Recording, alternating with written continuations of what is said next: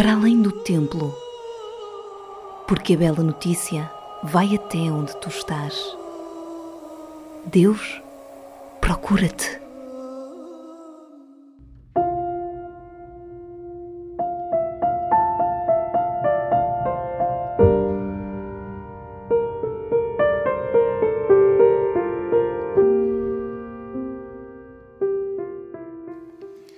São Marcos, no Evangelho deste 13º domingo do tempo comum, dá-nos a conhecer dois milagres realizados por Jesus. Entrelaçados um no outro, é-nos apresentada a cura de uma mulher que há 12 anos sofria de uma hemorragia e a ressurreição de uma jovem de 12 anos de idade, filha de Jairo, chefe da sinagoga de Cafarnaum. Comecemos pela cura da mulher. Uma mulher doente, atingida nas próprias raízes da sua condição feminina. Segundo o sistema religioso de então e a cultura da época, aquela mulher era considerada impura. As leis religiosas obrigavam-na a evitar qualquer contacto humano, lançando-a à exclusão. Aliás, o Evangelho apresenta-a envergonhada de si mesma, perdida no anonimato da multidão. A própria doença certamente afastou-a da intimidade e do amor conjugal. Era uma mulher abandonada, excluída, desprezada. Este episódio mostra-nos a atuação salvadora de Jesus. Com o milagre realizado, não foi somente o fluxo de sangue que estancou.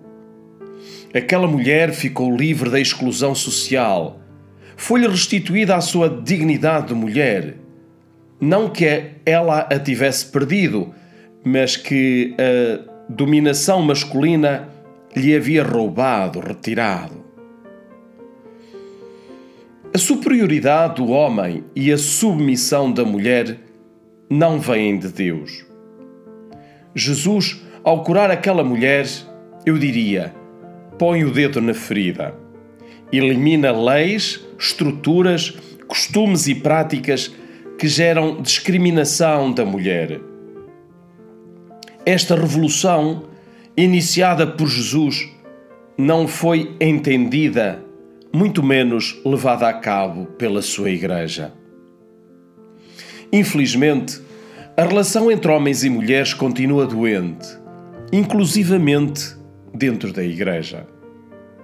Nós, seguidores de Jesus Cristo, nós que nos dizemos cristãos, temos de tomar consciência de que o atual domínio dos homens sobre as mulheres não é algo natural, muito menos é algo querido por Deus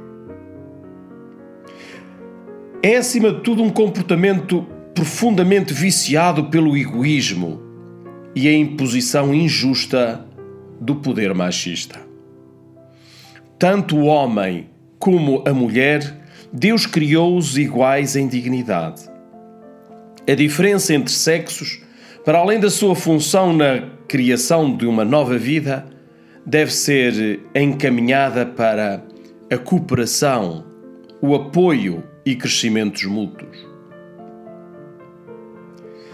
Ao terminar, apenas um pensamento acerca da ressurreição daquela menina. Deus não quer a morte. O ser humano, fruto do amor infinito de Deus, não foi pensado nem criado para acabar no nada. Deus quer a vida do ser humano. A atuação de Jesus ao agarrar a mão daquela menina morta é um sinal visível da ação de Deus. Deus e uma menina de mãos dadas. Deus segura-nos pela mão, mesmo na hora da nossa morte. Boa semana.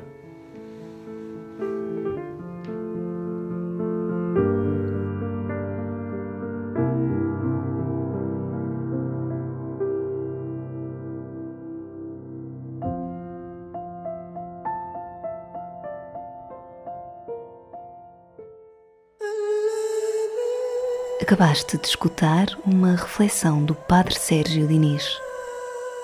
Sempre ligados.